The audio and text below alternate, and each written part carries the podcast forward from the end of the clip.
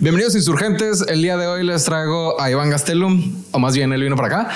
Este, el programa en el que les traigo a sinaloenses destacados. Eh, es un muy buen amigo de la universidad. No estudiábamos en el mismo salón, pero nos conocimos en un congreso en Mazatlán. Este eh, este muchacho guapo, alto, güero, este casi casi me flechó si no hubiera sido heterosexual. Este, pero en fin, eh, para que no se enoje mi novia conmigo, empezamos con la entrevista. Em, el formato es bien sencillo. Le venía platicando ahorita antes de entrar a, cuadro, que es preguntarles dónde están, qué están haciendo ahorita y poco a poco el cómo llegaron ahí. Este, yo sé que ahorita tienes una agencia que tiene tu segundo apellido, si no me falla la memoria. Este, no sé si nos quieras platicar un poco de, de ese punto para empezar. Ok, bueno, pues gracias por invitarme. Eh, me resistía. no soy muy fan de, pues, de ese tipo de, entrevistas y cositas, ¿no? A pesar de que está en tendencia y que yo también me dedique a lo mismo. Es como que no me gusta el yo estar frente al micrófono, frente a la cámara. Atrás sí me gusta mucho, ¿no? Pero no es como que mi, mi, hit de que, ah, sí, quiero estar tomándome fotos y hablando en Instagram con, con, con las historias y todo eso. Bueno, pero... Todos mis fans me preguntaron todas esas cosas. La verdad, a mí también tampoco. Es, yo compré el equipo hace cuenta en noviembre. Ajá. Eh, al principio, buen fin, pues. Sí. Y empecé a grabar. O tienes meses. Ajá, pero empecé a grabar hasta mediados de diciembre. Lo compraste con el descuento del buen fin. Y con meses sin intereses, ando bien ensartado las tarjetas de crédito. Ah, entonces... mira todo el, todo el show que tienes aquí. Ándale, No, pues está padre, ¿no? Este, el generar contenido, platicar. Este, pues sí, nos conocimos hace años este, y nos hicimos muy buenos amigos. Me dio clases de piano un día, ya nunca regresé. Entonces, no sé si siga dando clases, este, pero. Nada más VIP. Pregúntenle por qué no regresé. Ni me acuerdo por qué no regresé. Ah, pero fotos sí tenemos Hay una ahí en Facebook que todos los años aparece y tú muy en ello así con la mano estirada. Todo, pero no. En todo un chopán. Sí. Oye, no, pues ¿dónde estoy? Eh, ahorita, eh, pues acabamos de cumplir, acabo de cumplir cinco años con, con Serrano. Serrano Comunicación es una agencia de marketing e imagen pública. Eh, pueden preguntarse por qué imagen pública.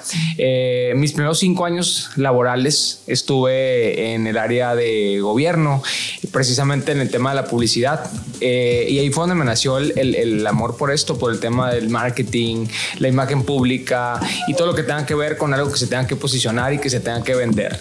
Eh, pues nunca pensé dedicarme a esto. Yo desde muy chico, o sea, yo cuando empecé a hablar, yo decía que iba a ser médico.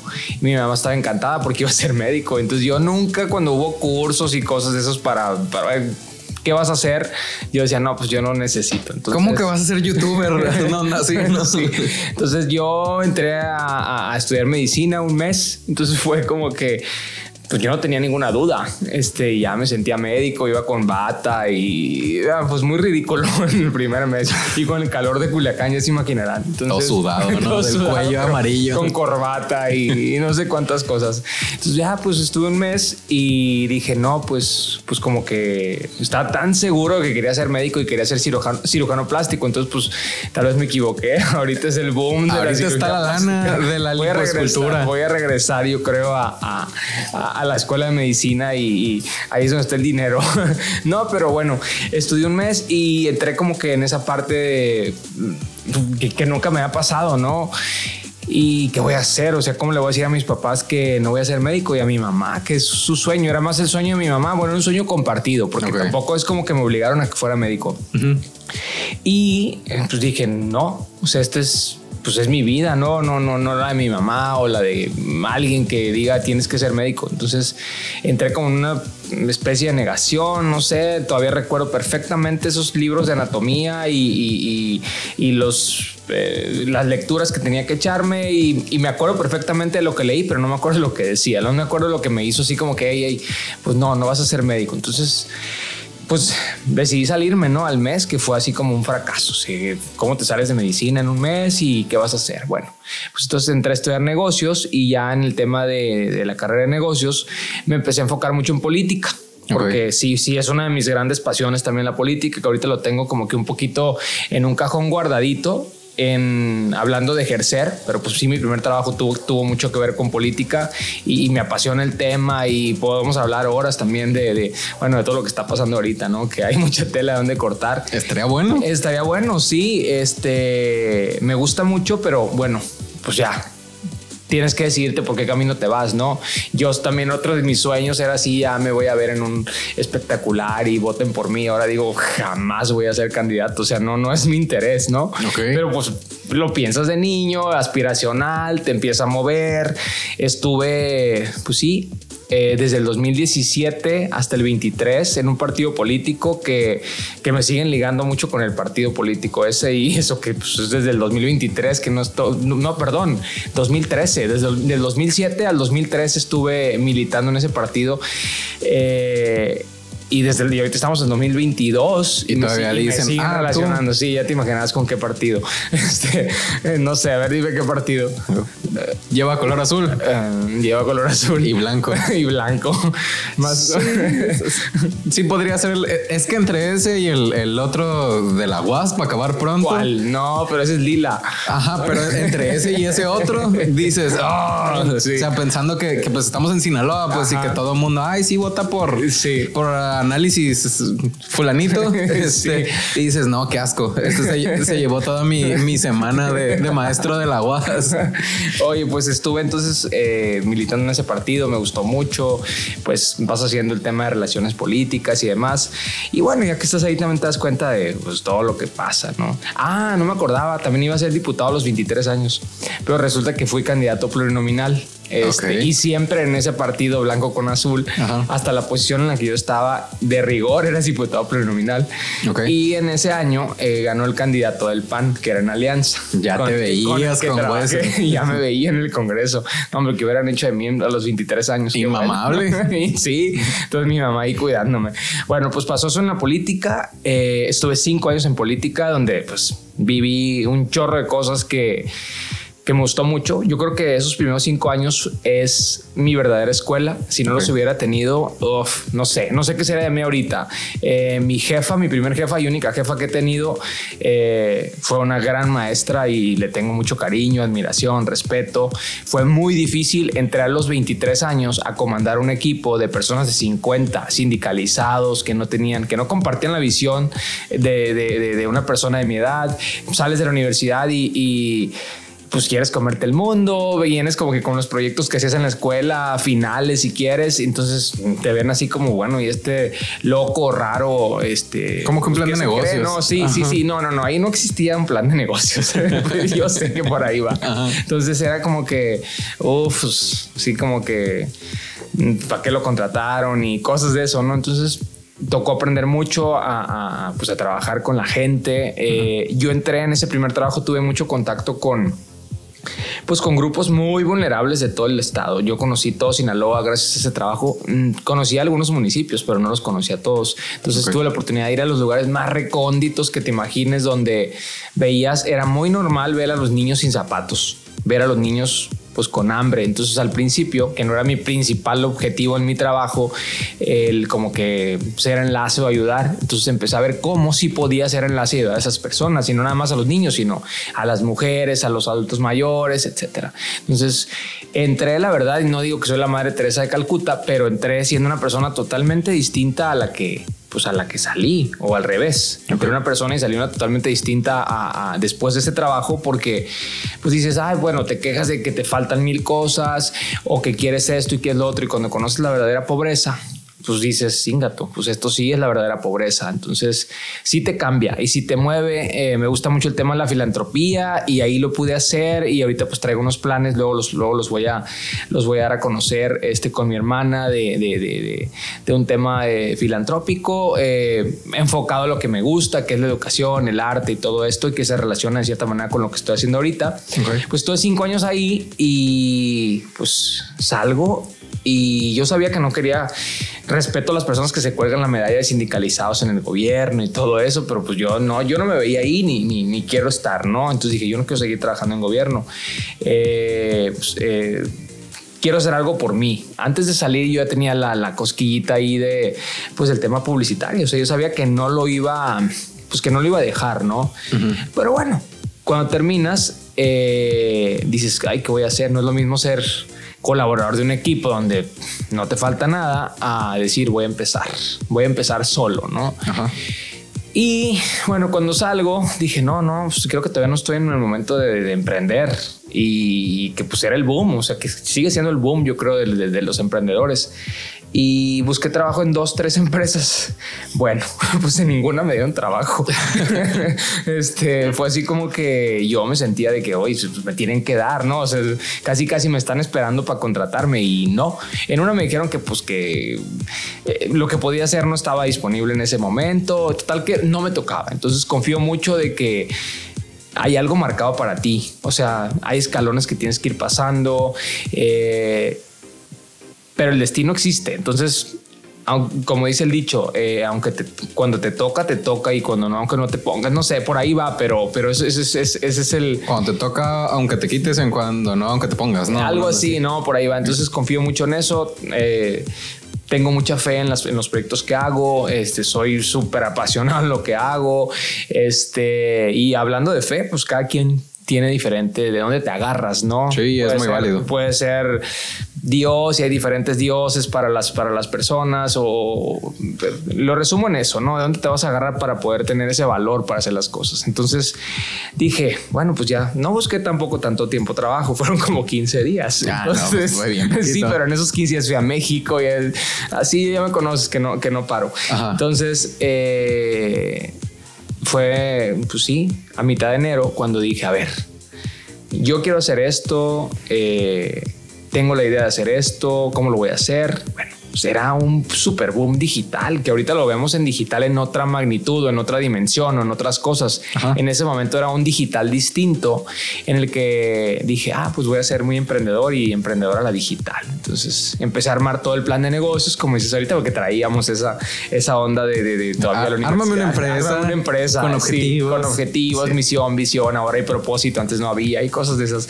Este, entonces armamos la empresa virtual totalmente sí hicimos toda la onda virtual, ¿no? En página y redes y todo, pero nuestra oficina virtual fue Starbucks durante, durante más de un año. Entonces, eh, yo quiero mucho Starbucks.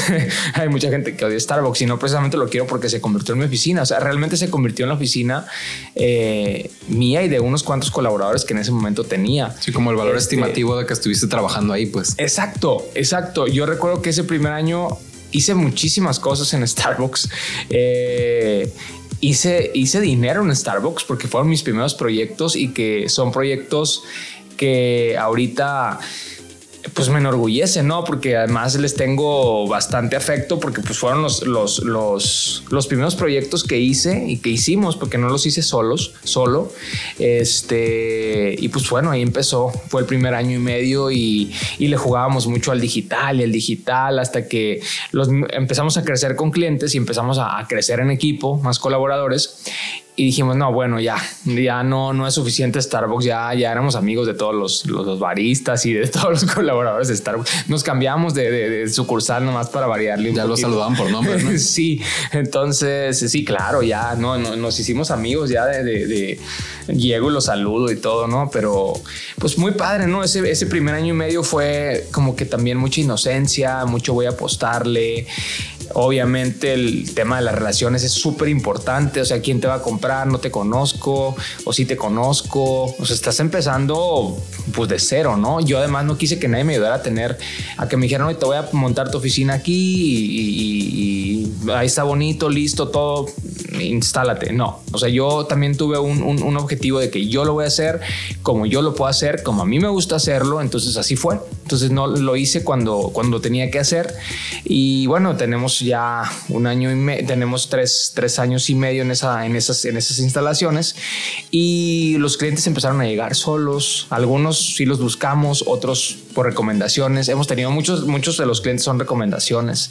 Entonces, todo lo que hacemos, lo dije al inicio, es, es enfocado al, marketing y a la imagen pública. ¿Por qué la imagen pública? Bueno, porque eh, yo trabajé, como les decía primero, en esta parte de, publicidad en gobiernos y, me encanta, ¿no? Todo lo que puedes comunicar, verbal, no verbal, este, cómo una organización habla con todo lo que tiene o lo que no tiene. Este, y bueno, ahorita con tantas herramientas y con tanta cosa que hay en el mundo del marketing y la publicidad, bueno, pues es, es una revolución, ¿no? Que esa revolución, pues, pues me gusta porque pues estamos dentro de ella y, podemos ayudar a las empresas. O sea, la premisa es esa, ayudar, no, no nada más que me pagues y, y, tan tan, no. O sea, siempre tenemos esa, esa, pues esa misión en, en, en Serrano de pues hacer las cosas eh, lo mejor posible y no que suena un poquito cliché, pero sí hacer diferentes. O sea, siempre es grábense eso que está ahí en entrada, grábenselo y aplíquenlo y no nada más está ahí colgado por, por, por membrete, ¿no? Entonces, para nosotros los clientes son súper importantes, pues nos debemos a ellos. Este, y pues, ya, vamos, tenemos cinco años, en enero 17 cumplimos cinco años. Eh, ahorita pues ya tenemos eh, clientes en Estados Unidos, en México, en, en diversos, diversos puntos del país y en Estados Unidos. Uno de mis objetivos sí es crecer mucho en, ese, en ese mercado. Este, tú ya lo hemos platicado hace unos días. Este, el objetivo es crecer en eso, eh, lograr posicionarnos aquí en, en, Culiacán, en Sinaloa, en México, como una muy buena opción como agencia publicitaria. Eh, me encanta el tema de la madre, de las marcas, ¿no? Y hablando por marcas es no nada más algo, una marca comercial, puede ser una marca personal, que eso es algo en lo que me enfoco mucho también, ¿no? Que ahorita está muy en boga con el tema de los influencers, ¿no? Que... Sí, sí, sí, sí. De hecho, hace cinco años que empezamos no estaban, no eran, no sé, pues no eran tan relevantes. No eran tan relevantes. Este, y ahorita pues ya hay diferentes conceptos de, pues del influencer, del microinfluencer y de mm, personas influyentes en general, ¿no? Vemos cómo eh, diversas apps o redes sociales han venido a, a, catapultar a muchos como TikTok o Instagram, este, cómo se van moviendo también los mercados en esas, en, en, en las redes sociales, este, la revolución que ha causado Mark Zuckerberg con Meta y la realidad virtual, ¿no? Pues son un montón de cosas, ¿no? Que están pasando. Este, pero hace cinco años parece poco, pero siento que ha pasado muchísimo en el tema de, de la comunicación, en el tema del, del, marketing digital. O está súper revolucionado y quien no lo entienda, pues sí se va a quedar muy atrás, ¿no? O sea, y quien sí lo entienda, lo maneje, lo domine, lo aplique, este, y lo disfrute, porque no tienes que disfrutar, este, yo creo que estás adelantándote al futuro, que el futuro ya lo tenemos aquí, ¿no? Pues sí, todos los días es futuro. Se ocupa tener cierto estómago para ciertas tareas, por ejemplo, para los medios pagados, este, al final hay veces que te sueltan sumas bien importantes de dinero que pueden ser la nómina de si tienes empleados o si tienes colaboradores. Sí, sí, sí, sí. sabes que hace días discutíamos ese punto en, estoy estudiando maestría en, marketing y, publicidad y discutíamos precisamente ese punto de cómo ese monopolio de, anuncios pagados entre Facebook y Google, que son los que siguen dominando, tiene que cambiar. O sea, ya no es suficiente crear un contenido de valor, que el contenido de valor puede ser qué tipo de valor tiene para ti, qué tipo de valor tiene para mí, pero bueno, ya no es suficiente hacer una buena foto, un buen video, una buena animación o una buena estrategia, no, eso ya no es suficiente, o sea, tienes que pagar fuertes cantidades de dinero para que tu, pues para que tu campaña o tu, o tu, o tu simple publicación sea exitosa, entonces dices, ah, qué, qué difícil, yo lo pienso mucho además de generar el contenido, tengo que pagarle a Mark Zuckerberg porque pues, siempre casi estamos entre... el dueño de los espectaculares de la tele. Sí, el dueño de los espectaculares de, la Televisa de aquellos tiempos para los que somos mexicanos, pues ahora es pues, pues Facebook, ¿no? Facebook, Instagram con Meta, así lo veo, yo sí se los digo a los clientes y muchas personas no entienden que, pues, que hay que pagar los anuncios, creen que porque ya es un lugar posicionado con nombre eh, en redes sociales van a ser un éxito y pues no, o sea, los, los públicos se comportan muy diferentes y además el lugar donde vivimos, o sea, hay que tomar mucho en cuenta los lugares donde estamos para ver qué tanto impactan y cómo pueden impactar pues todas esas campañas de, de, de marketing digital. Y yo siempre digo, para mí es marketing, no es marketing digital o marketing tradicional, es marketing. Que está usando ahorita, pues Sí, el marketing digital, pero al final de cuentas es marketing. No, no, no, no me gusta dividirlo porque es como viejo y nuevo.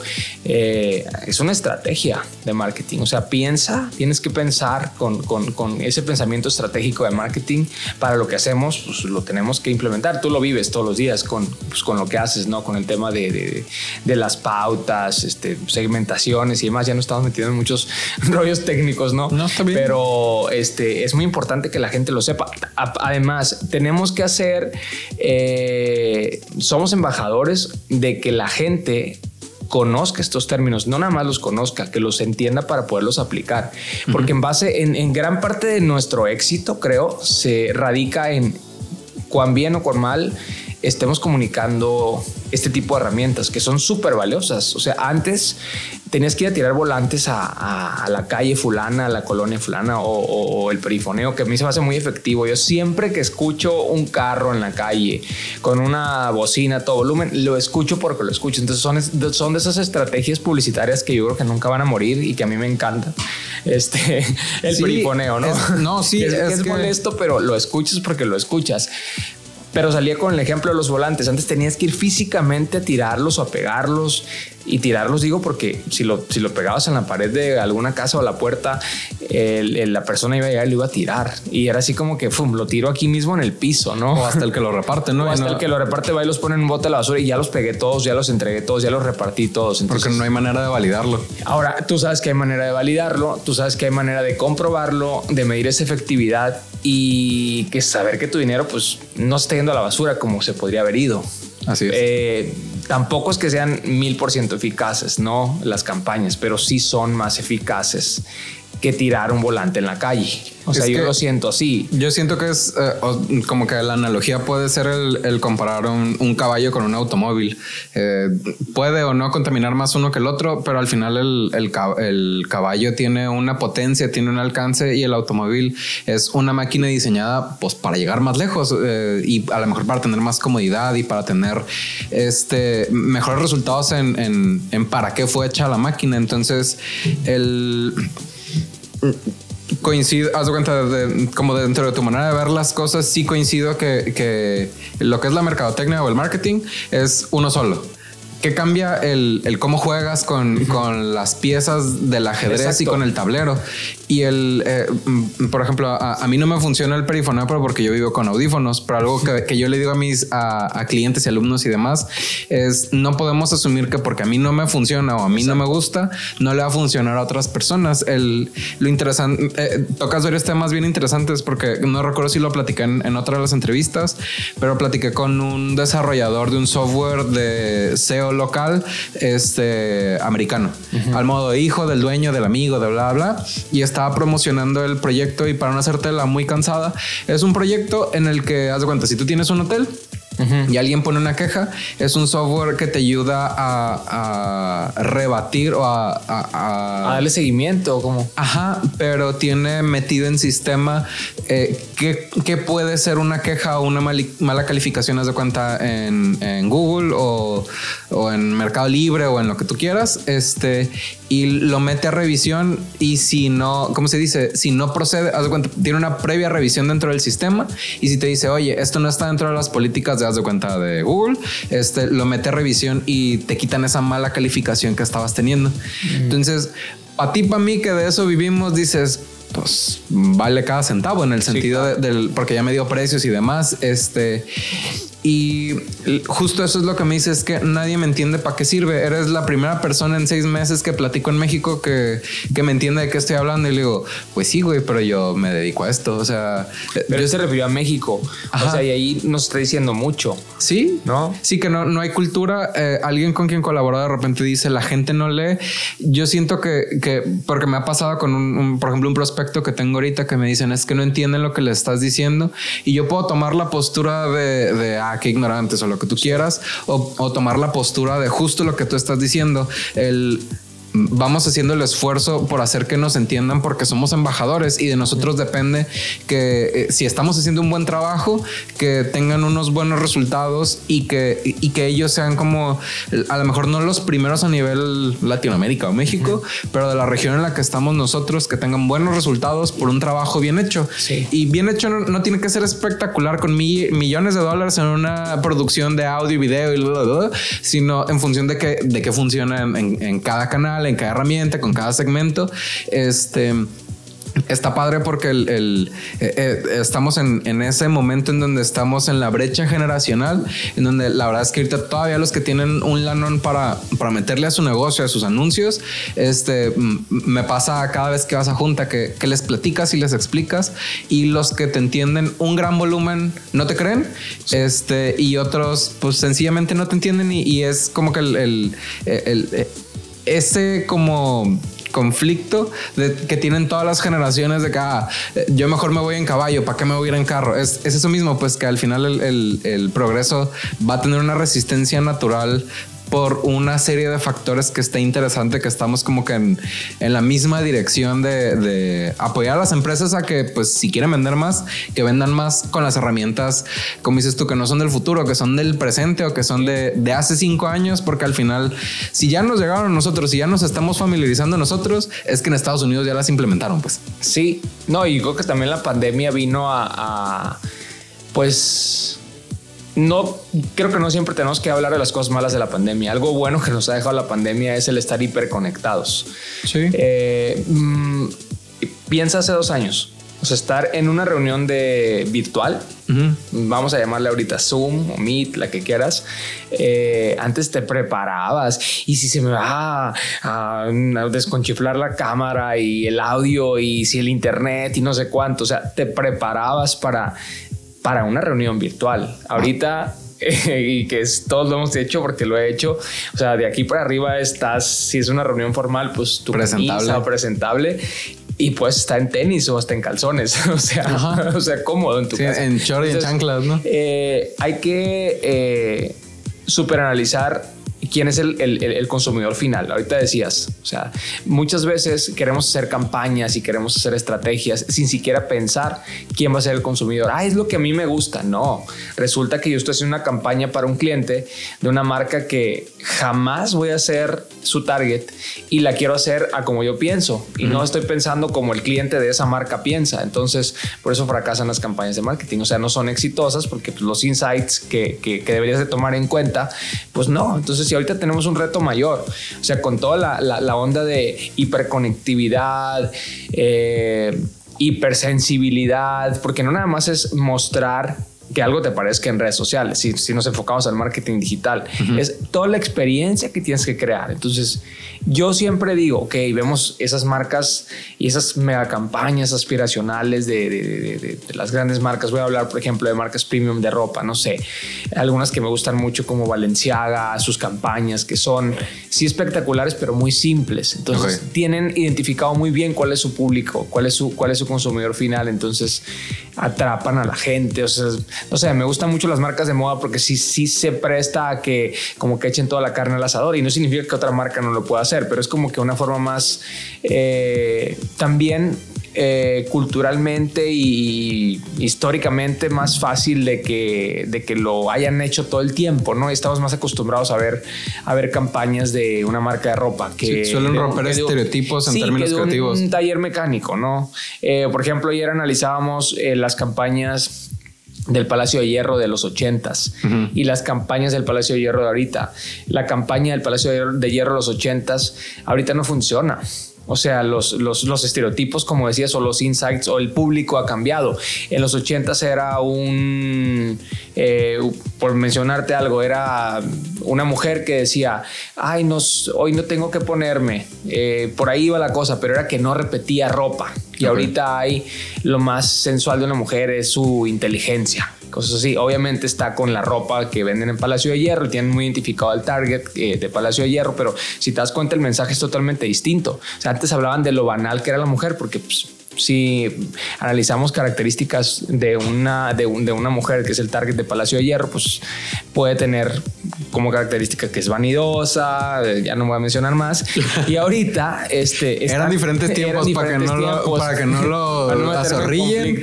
Este, Lo voy a decir yo, en los 80s o en los 60s o en, Hace 20 años la posición de la mujer era diferente a la que era ahorita, independientemente de feminismo, machismo y demás. Muy diferente. En la sociedad, eh, este, es que me pasa con más de algún invitado que como que lo veo titubear y es... En los 80s las mujeres regularmente estaban para casarse, para estar con el marido. No digo que era lo, adecuado, sino que era, eran esos tiempos. O sea, no, no podemos juzgar lo que diga este compa en el presente por una situación del pasado. Y ahorita, eh, gracias a, Dios, si es que creen en Dios, este, eh, los tiempos han cambiado y la, la postura de, de, las mujeres y de los indígenas y de las personas con capacidades diferentes y el hombre es diferente a lo que era en ese momento. Estamos buscando como igualar el terreno para todos y eso se refleja en las campañas publicitarias. Sí, ahorita más que nunca. Sí. No, y, y otra, la brecha generacional.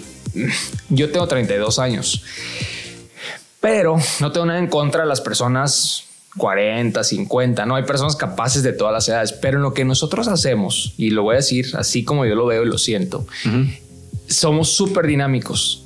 Hacemos muchas cosas a la vez. No significa que hacer muchas cosas a la vez esté bien hecho. Eh, ahí también lo aclaro. Pero somos eh, muy, muy dinámicos. Entonces esta dinámica creo que la entendemos nosotros. Y esa dinámica que nosotros traemos o ese dinamismo a las empresas que le ofrecemos nuestros servicios le cae bien.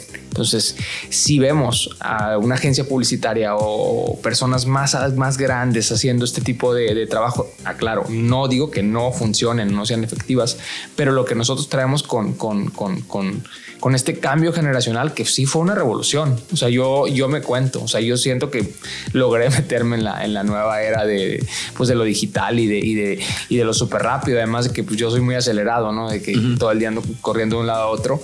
Eh, es súper importante ese, ese, punto de, del dinamismo que manejamos nosotros. O sea, eh, y, y se ve reflejado, bueno, ahora nosotros somos millennials pero los, los, los centennials. Ajá, la generación eh, La, generación sí están, pero ya no es dinamismo. Yo creo que es un, son unos remolinos. Entonces, sí, hay, hay unos perfiles eh, muy buenos, este, pero digo, no, no me podría meter en...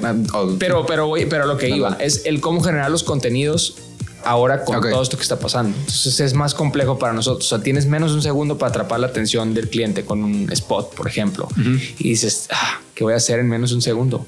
Pues puedes hacer mucho porque vas dándote cuenta cómo puedes reducir un spot que antes, no sé, por ejemplo, las historias de Instagram duran este, 15 segundos. Y te das cuenta que una historia en los 15 segundos puedes decir mil cosas. Lo que antes decías en un minuto, en cinco minutos, me tocó hacer informes a mí de media hora este, de video. Que ya ahorita es bien difícil. lo puedo hacer en dos minutos o lo puedo hacer en 30 segundos y dices muchas cosas. Entonces, sí, estamos súper revolucionados, súper rápidos y, y, sí es un reto para nosotros. Es un reto el, el, el, pues el tener bien claro qué es lo que vamos a hacer, cómo lo vamos a hacer, cómo vamos a atrapar al cliente. Pero yo eh, resumo en, conocer al, conoce a tu, conoce a tu cliente, o sea, conoce al consumidor final de tal producto y te va a ayudar en muchas otras cosas. O sea, no generes una campaña sin conocer a quién va, porque muchas personas así lo hacen.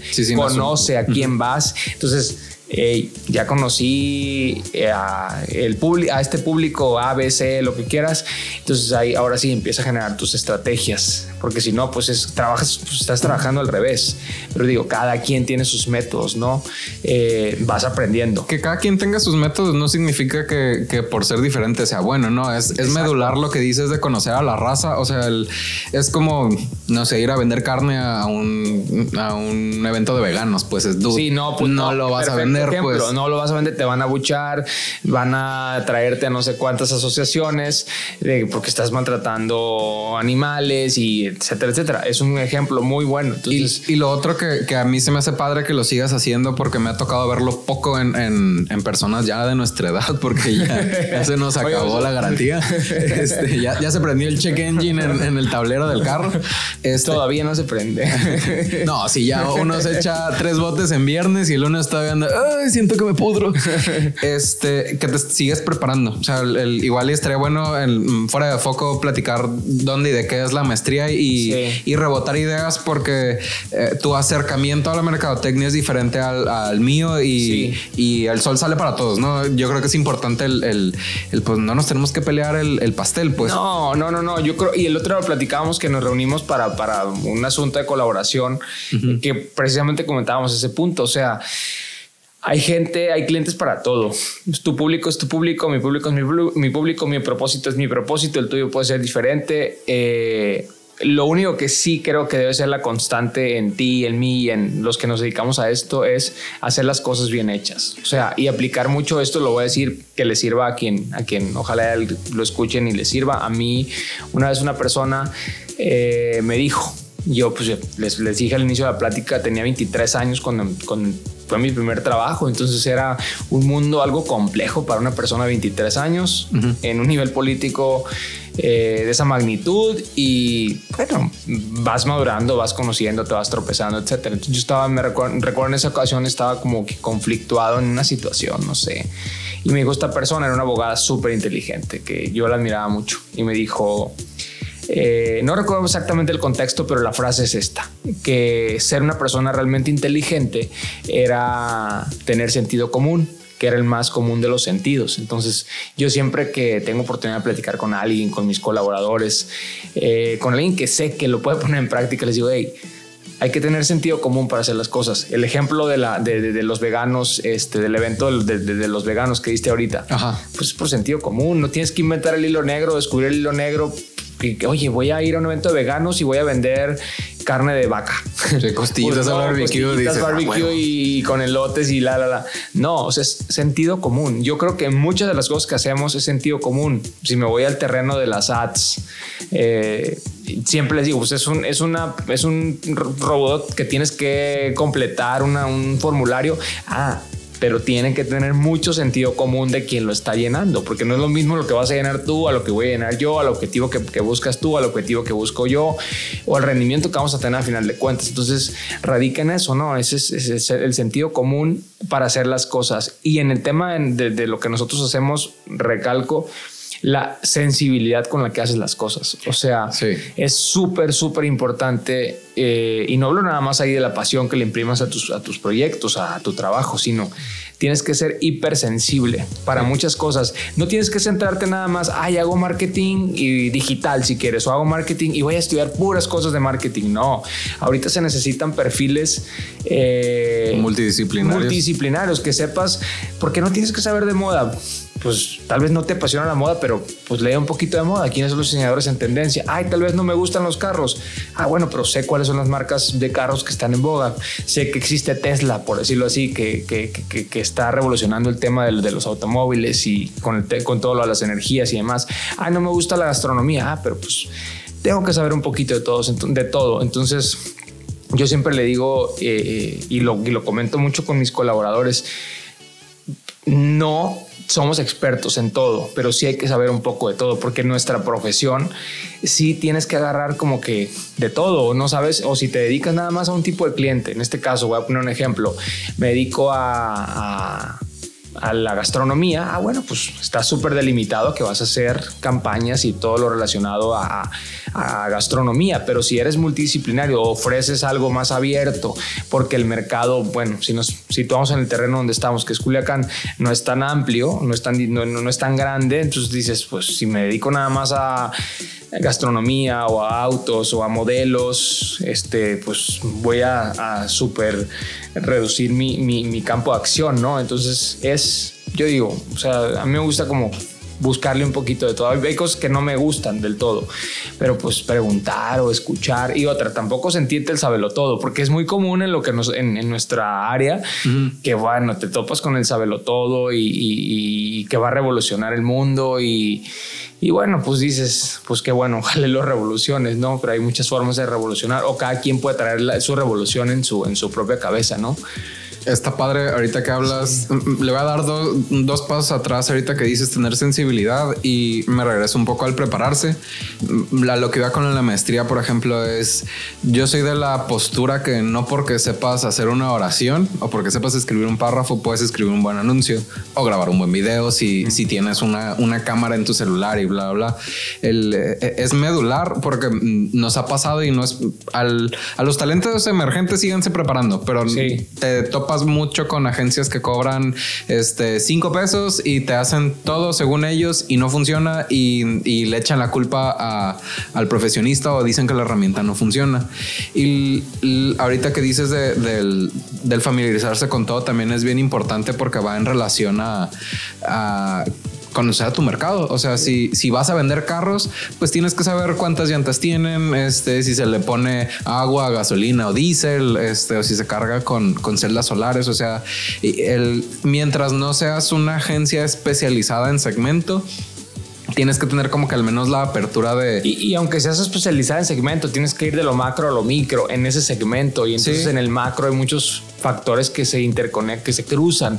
Entonces no puedes cerrarte, o sea, no puedes tener esa miopía. O sea, es muy común la miopía en el marketing y la miopía en muchas cosas. Sí. Este es el principal error. porque vemos que ahorita muchas empresas están fallando?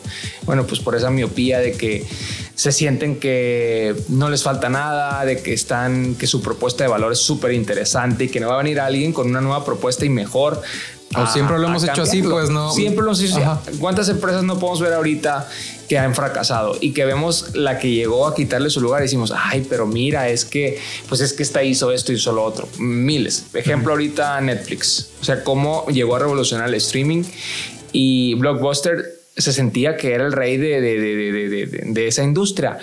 Y los clientes o los usuarios estábamos súper inconformes con Blockbuster, que tenías que regresar la película en el horario que te indicaban y si no te cobraban más y pues ir por ella, verla, regresarla, pues era algo muy difícil. Entonces Netflix se fue a, esa inconformidad de los, pues de los usuarios y dijo, bueno, ya no te voy a hacer que regreses la película en tanto tiempo, te la voy a dejar y que la veas en tu casa y bueno, muchas, tienes muchas, por ella. Pues. Muchas bondades, ¿no? Pero ahorita también Netflix, ya que tiene que acaparar el mercado, bueno, empieza a subir sus precios este, cada año. Incluso el año pasado hubo más de un aumento en un solo año. Entonces también se va sintiendo el rey de la industria. También por los impuestos que le ponen, sí, También por los impuestos, pero eh, es como el ejemplo de que ya que, ya que uh, resultó un negocio súper exitoso, decimos, ay, sí, o sea, hay que pensar este, eh, eh, en ese tipo de negocios y, usar pues toda la tecnología que tengamos. O sea, las empresas ahorita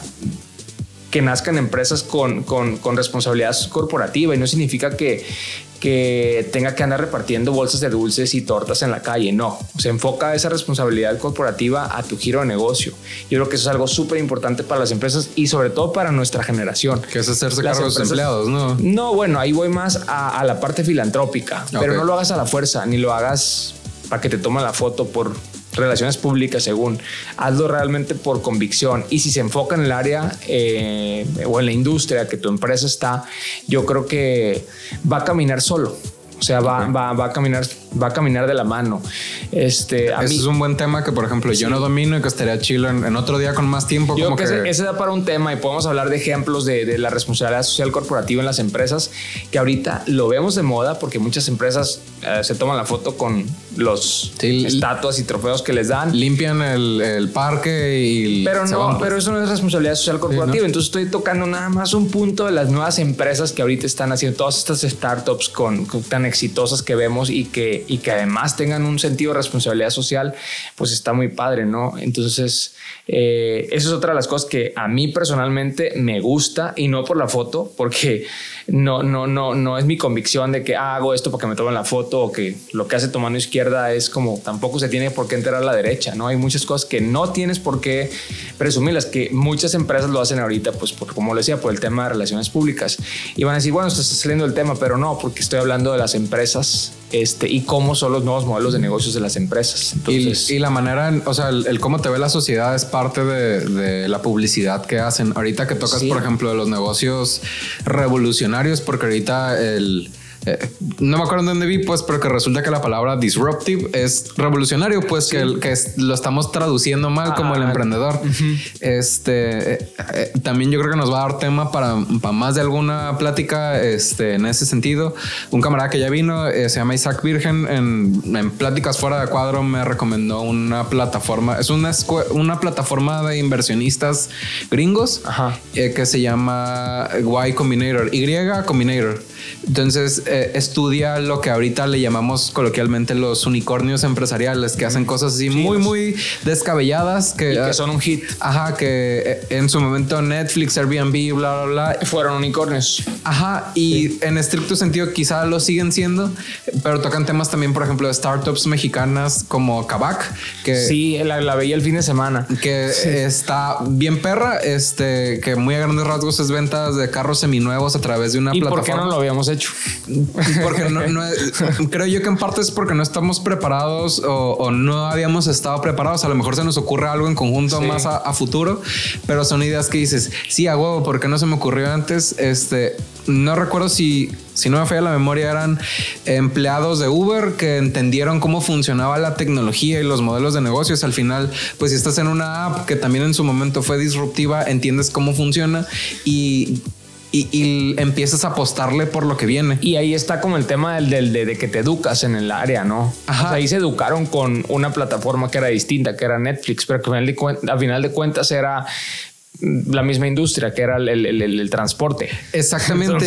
y ahorita que hablas, por ejemplo, de lo que es la responsabilidad social de las empresas. Responsabilidad social corporativa, sí. De las este, yo no me he metido tan a fondo a eso, pero hay en creo que era un desarrollo empresarial en la clase que daba en la UAS.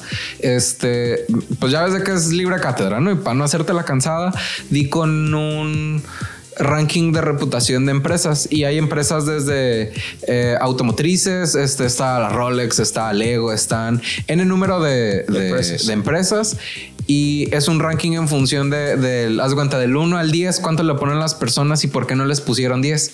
Entonces, este está bastante interesante porque, em, por ejemplo, uno piensa de marcas premium y sin decir ninguna en particular, pues para no, porque no lo tengo acá estudiado de ahorita, pero que las personas dejan de confiar en las marcas porque te prometen algo en los anuncios y resulta que no es cierto. O sea, sí, pues es incongruencia. Ajá, y el, este ranking ayuda al final, pues en México a lo mejor funcionamos de una manera diferente porque no estamos tan familiarizados y es una empresa que para acabar pronto el reporte te lo hace en inglés.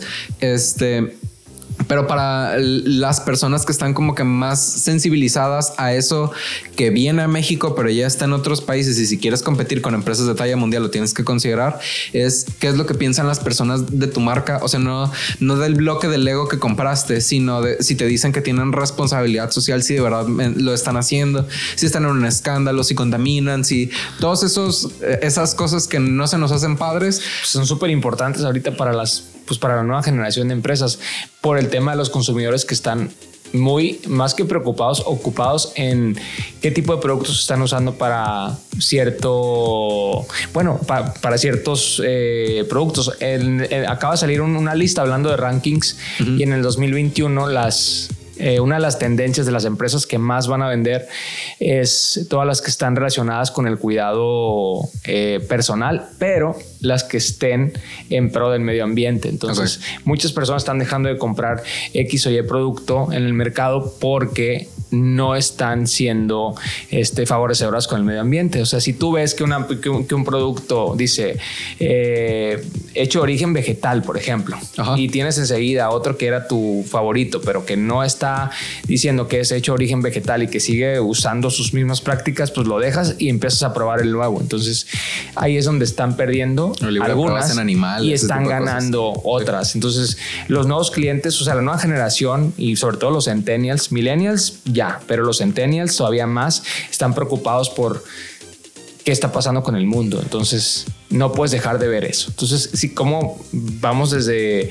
decíamos, ah, estamos súper enfocados en lo que hacemos, pero tenemos que venir de afuera hacia adentro y de adentro hacia afuera. Entonces, es, es, como que todo hiperconectado a final de cuentas, ¿no? Ok, por ahorita ya se nos acabó el tiempo. Este, no sé si gustas compartir las redes de tu empresa. Sí, claro. Este, nos pueden encontrar como Serrano Comunicación, Facebook, Instagram, Twitter, este, el sitio web. Y a mí también me pueden encontrar eh, como Iván Gastelum Serrano y como usuario Iván Gastelum S. Entonces por ahí podemos también estar este, conectados y hay que seguir platicando, ¿no? Yo, yo que no quería venir y ya no me quiero ir. y se pone buena la plática y nos dedicamos a lo mismo, entonces está chilo. Eh, yo soy José Yuriar, esto fue Insurgentes, el sitio web es insurgentes.xyz, todavía no hay nada, pero ya compramos el dominio. Este, mm, queremos montar una tienda en línea, pero ahora te platico. Este, en Instagram me van a encontrar como josé.insurgente porque cedí mis redes sociales personales para darle difusión a esto. para crecer. Porque somos unos vendidos. Este, el canal de Facebook es eh, Insurgentes Canal eh, y mi agencia de marketing es Promedima. Van a encontrar el sitio web como promedima.com y en redes lo van a encontrar como o servicios Promedima o Promedima secas. Eh, muchísimas gracias por venir. Este, qué bueno que te animaste y pues lo dejamos ir porque hay pendientes. Hasta luego, raza.